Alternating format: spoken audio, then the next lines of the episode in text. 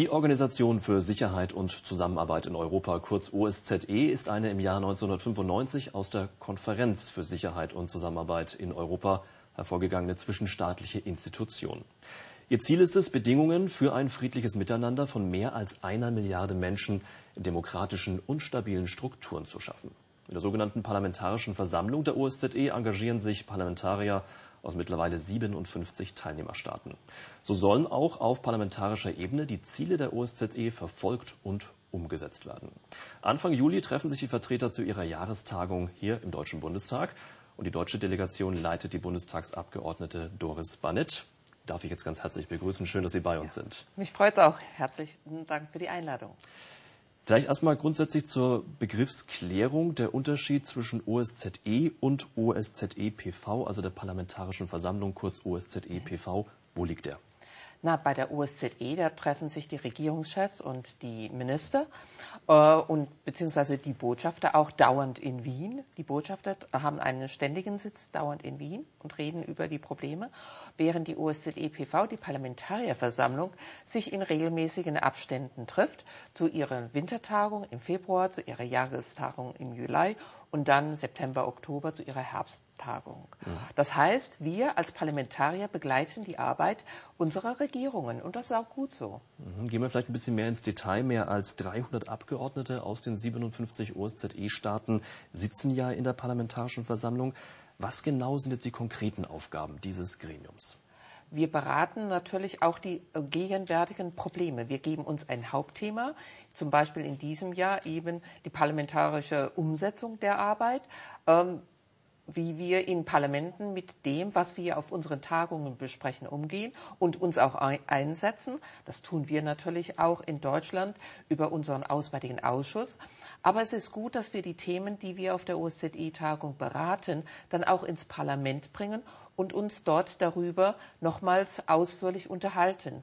Es geht dort um die ganz bekannten Themen wie ähm, Stabilität der Länder, wie äh, Konfliktlösung, wie Nichtverbreitung, äh, wie äh, Rüstungskontrolle. Also alles das, was auch im Auswärtigen Ausschuss und äh, bei unseren Außenministern tägliches Brot ist. Aber wir als Parlamentarierversammlung, als internationale Parlamentarierversammlung sprechen noch einmal darüber. Und das ist deswegen wichtig, weil dann auch Konfliktparteien zusammenkommen und über diese Themen reden müssen. Das geht nicht immer ganz mh, mm, einfach zu. Mhm. Da gibt es auch manchmal richtig, äh, richtige, richtige Auseinandersetzungen.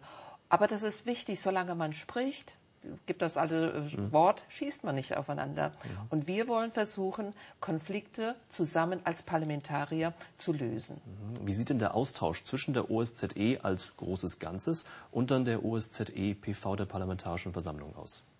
Na, das geht eigentlich dann nur wieder über die Heimatstaaten. Ich würde mir schon wünschen, dass wir manchmal als beide Organisationen zusammenkommen, ist aber nicht vorgesehen, weil man davon ausgeht, dass die Parlamentarier eben das, was beschlossen wird, ihre ähm, ihre Konferenzbeschlüsse, dass die dann zurück in das jeweilige Land gebracht werden und dort auch diskutiert werden, zumindest diskutiert. Umgesetzt ist ja was anderes. Das, mhm. ähm, da ist, ist man manchmal etwas weiter davon entfernt, aber zumindest diskutiert. Parlamentarier aus den Teilnehmerstaaten treffen sich ja mehrere Male eben im Jahr. Nun steht wieder diese Jahrestagung hier in Berlin an, hier im Deutschen Bundestag. Um welche Themen geht es jetzt ganz konkret? Sie haben gesagt, ein großes Thema gibt es, aber was gibt es im Detail? Das heißt, die Rolle der Parlamente wollen wir dieses Mal insbesondere äh, genauer unter die Lupe nehmen äh, bei den verschiedenen Themen, die wir ja zu besprechen haben. Ähm, wie gesagt, es geht um territoriale Integrität also um den äh, Ukraine-Konflikt, dass wir uns den noch mal, äh, auch nochmal genau vornehmen und dann auch Beschlüsse fassen, indem wir nochmals bestätigen, auch wir als Parlamentarier unterstützen unsere Regierungen und wollen auch, dass wir hier weiterarbeiten an den Minsk-Abkommen, dass die umgesetzt werden. Und da gehen wir Deutsche, die Franzosen und so weiter auch wieder immer wieder auf unsere russischen Kollegen, auf unsere ukrainischen Kollegen zu und reden mit denen und sagen, also Leute, ihr, ihr, ihr müsst auch gucken, dass ihr in euren Parlamenten da etwas tut, dass ihr eu, eure Regierungen auch dazu anhaltet, zu den Beschlüssen zu stehen. Mhm. Jetzt ist das ja, um vielleicht mal die Dimension so ein bisschen klar zu machen, das ist ja jetzt nicht nur eine Sitzung, ein Tag und dann gehen oder fliegen wieder alle nach Hause, sondern das ist ja richtiger parlamentarischer Betrieb über mehrere Richtig. Tage. Wir haben ja auch drei Ausschüsse, drei Hauptausschüsse, wenn Sie so wollen. Wir haben den politischen Ausschuss, den Wirtschaftsausschuss und den Menschenrechtsausschuss. Und die befassen sich immer mit den einzelnen Aspekten natürlich. Dann werden auch die, also erstens haben wir natürlich Berichte und äh, Entschließungen zu, zu, für jeden Ausschluss mhm. äh, zu dem Thema mhm. einen Bericht, eine Entschließung. Und dann haben wir nochmal die, die, die Sonderempfehlungen, die abgegeben worden sind. Äh, da habe auch ich eine eingebracht, in der ich äh, gesagt habe, Leute, wir versprechen uns zwar immer so, dass wir äh, dass unsere Ergebnisse in unsere Parlamente mitnehmen, aber vielleicht können wir uns mal dazu aufraffen zu sagen, im Zeitraum vom September bis Oktober muss in allen Mitgliedstaaten mal über das gesprochen werden, über was wir uns hier in der Jahrestagung verständigt haben. Das wäre ja etwas, wenn man auf einen Schlag in allen 57 Mitgliedstaaten, ob in Russland, der Mongolei, in Kanada, in den USA, in Deutschland, in Frankreich, dass man in dem Zeitraum mal tatsächlich diese, dieses ähm, äh, Schlussdokument dann auch mal bespricht. Mhm, ähm Gehen wir kurz noch auf die einzelnen Themen ein. Sie haben gesagt, der Konflikt in der Ukraine ist ein Thema, wie die Annexion der Krim und die militärischen Konflikte im Osten des Landes. Bei Ausbruch der Krise entsandte ja die OSZE Sonderbeobachter zur Entspannung. Der Konflikt hat sich trotzdem ausgeweitet. Was können, was können und was konnten die OSZE-Institutionen denn aus Ihrer Sicht da überhaupt bewirken? Ähm, es kommt natürlich auch darauf an, was die Konfliktparteien selbst bereit sind zuzulassen und mitzumachen wie sie selbst mitmachen wollen, um diese Krise zu entspannen. Das ist nicht einfach, aber wenn wir uns rausziehen würden, dann wäre wahrscheinlich die Lage noch viel schlimmer. Wir müssen dort bleiben und hartnäckig bleiben und dann immer wieder auf, auf beide Seiten einreden, dass sie sich doch vereinbart haben, in den Minsker Abkommen bestimmte Schritte zu machen, zum Beispiel die schweren Waffen zurückzufahren, beide Seiten und auch Beobachtungen zuzulassen, näher ranzulassen. Und wir unterstützen das, indem wir halt mit den Parlamentariern aus diesen Ländern dann auch immer wieder reden. Dazu kommen wir erstens zur Konferenz zusammen. Da wird es dann ernst. Aber viel wichtiger ist, das ist meine Erfahrung, sind die Gespräche am Rande wenn man dann mal unbeobachtet und äh, außerhalb von anderen Ohren mal mit den Kollegen reden kann und sagen, an was liegt's denn? Was, wo können wir denn helfen als andere Länder, dass, dass das vielleicht vorankommt? Auch immer wieder in den Schlagzeilen die aktuelle Situation in der Türkei. Welche Aufgaben sehen Sie hier momentan für die OSZE-Institutionen, gerade jetzt auch nach der Wiederwahl von Präsident Erdogan? Wir hatten ja auch eine Wahlbeobachtungsgruppe in der Türkei. Und da war unser Kollege Sanchez Amor äh, aus Spanien, der jetzt äh, leider ausscheidet, weil er, das freut mich für ihn, Staatssekretär im Außenministerium wird. Da war für uns äh, Parlamentarier von der OSZE-PV dort der Hauptberichterstatter. Und natürlich ist es dann auch unsere Aufgabe, dort nicht äh, hinter dem Berg zu halten mit der Kritik. Dass wir sagen, es mag ja sein, dass ihr jetzt die Wahlen alle technisch am Wahltag einwandfrei abgehalten habt. Aber bevor es überhaupt zur Wahl kam, hat er auch festgestellt, da waren ja die Chancen ungleich verteilt.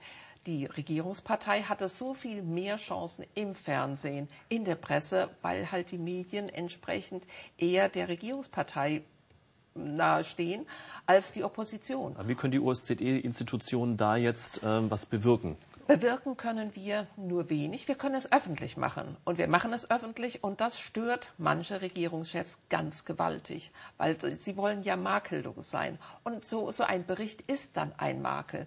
Und deswegen ähm, genieren wir uns da auch nicht, dann auch immer auf den Punkt zu kommen und zu sagen, da müsst ihr was ändern. Hm. Sie haben gerade eben das Thema Wahlbeobachtung ja angesprochen, auch ein ganz äh, zentrales Element bei der Parlamentarischen Versammlung.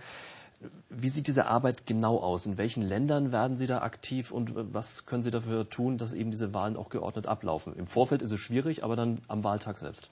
Ja, also die Abgeordneten kommen ja nicht für sechs Monate dahin. Das machen andere Organisationen, zum Beispiel Ähm, ODIR macht das, aber unterstützt wird ODIR, das ähm, ist vom, vom, von, von der Ministerratsseite aus in Warschau ansässige Organisation, die sich eben um Menschenrechte kümmert. Und dazu zählt auch die Wahlbeobachtung, die Langfristwahlbeobachtung.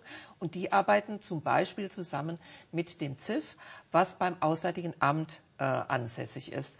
Die schicken dann Langzeitwahlbeobachter, die über Wochen beobachten, wie laufen die Wahlen im Vorfeld, also sechs, acht Wochen im Vorfeld, wie sind da die Chancen ähm, von den anderen Parteien, von den anderen ähm, antretenden ähm, äh, äh, Abgeordneten. anderen Kandidaten. Aber der wie, Kandidaten, genau. Und dann kommt die OSZE-PV dann, dann, erst zum kommen, Wahltag kommen, Wir kommen dann praktisch donnerstags. Dann werden wir gebrieft, eben mhm. von diesen Organisationen. Dann erklären die uns, was sie festgestellt haben. Wir haben die Chance, mit äh, den örtlichen äh, anderen Parteien zu reden, NGOs zu reden, wie die das alles einschätzen.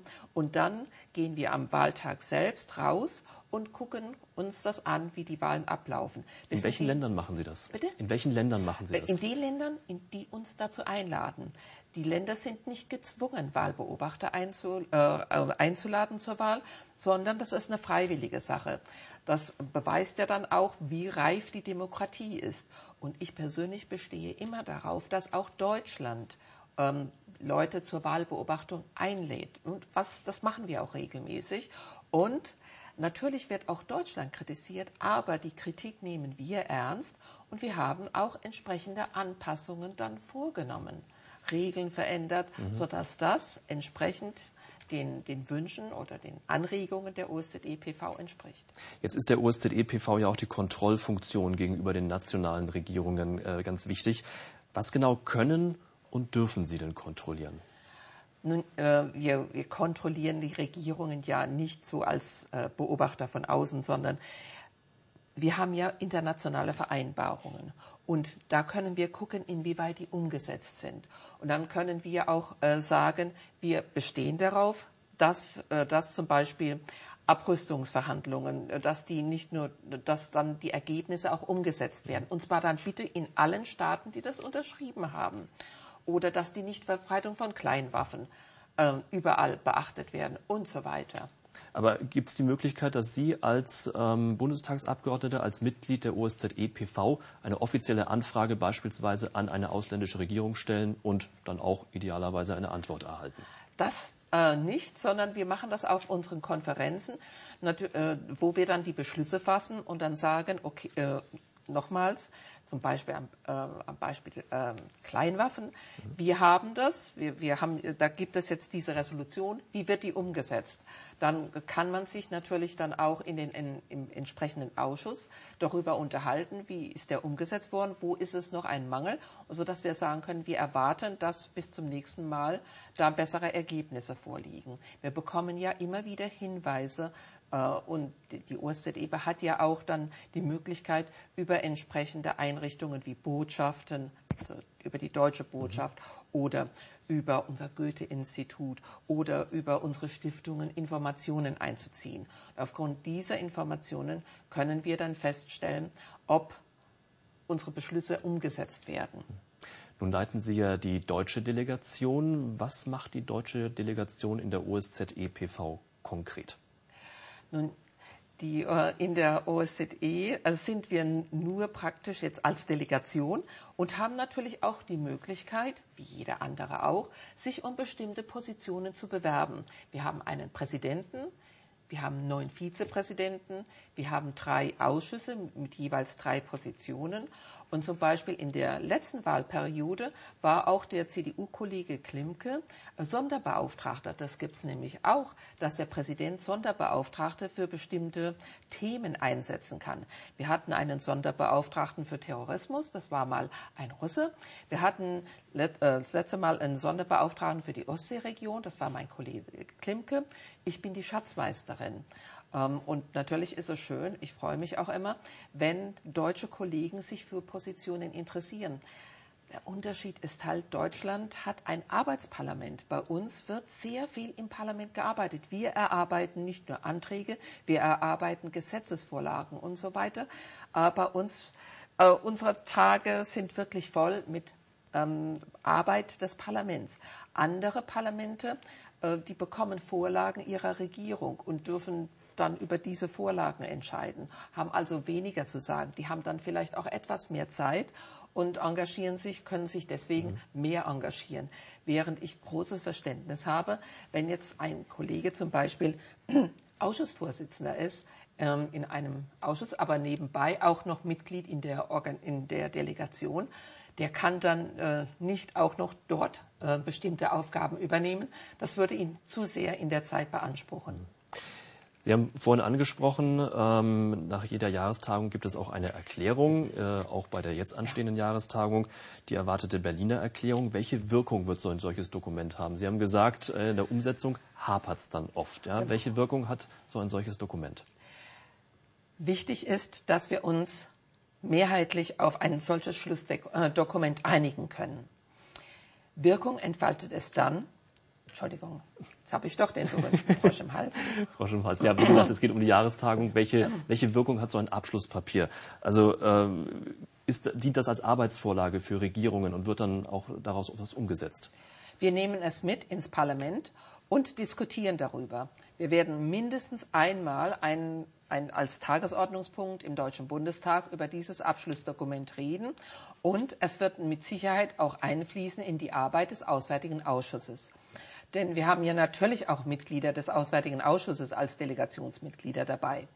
In anderen Ländern da kann ich nichts dazu sagen. also außer dass wir uns natürlich versprochen haben, dass wir über die Ergebnisse in unseren Heimatparlamenten natürlich diskutieren und auch versuchen, denen zum Leben zu verhelfen. Sagt Doris Barnett, Mitglied des Deutschen Bundestages und Mitglied der Parlamentarischen Versammlung der OSZE. Vielen herzlichen Dank. Gerne. Und das war im Interview. Weitere Informationen zum Thema finden Sie im Internet auf www.bundestag.de-osze-pv. Herzlichen Dank fürs Zusehen. Auf Wiedersehen.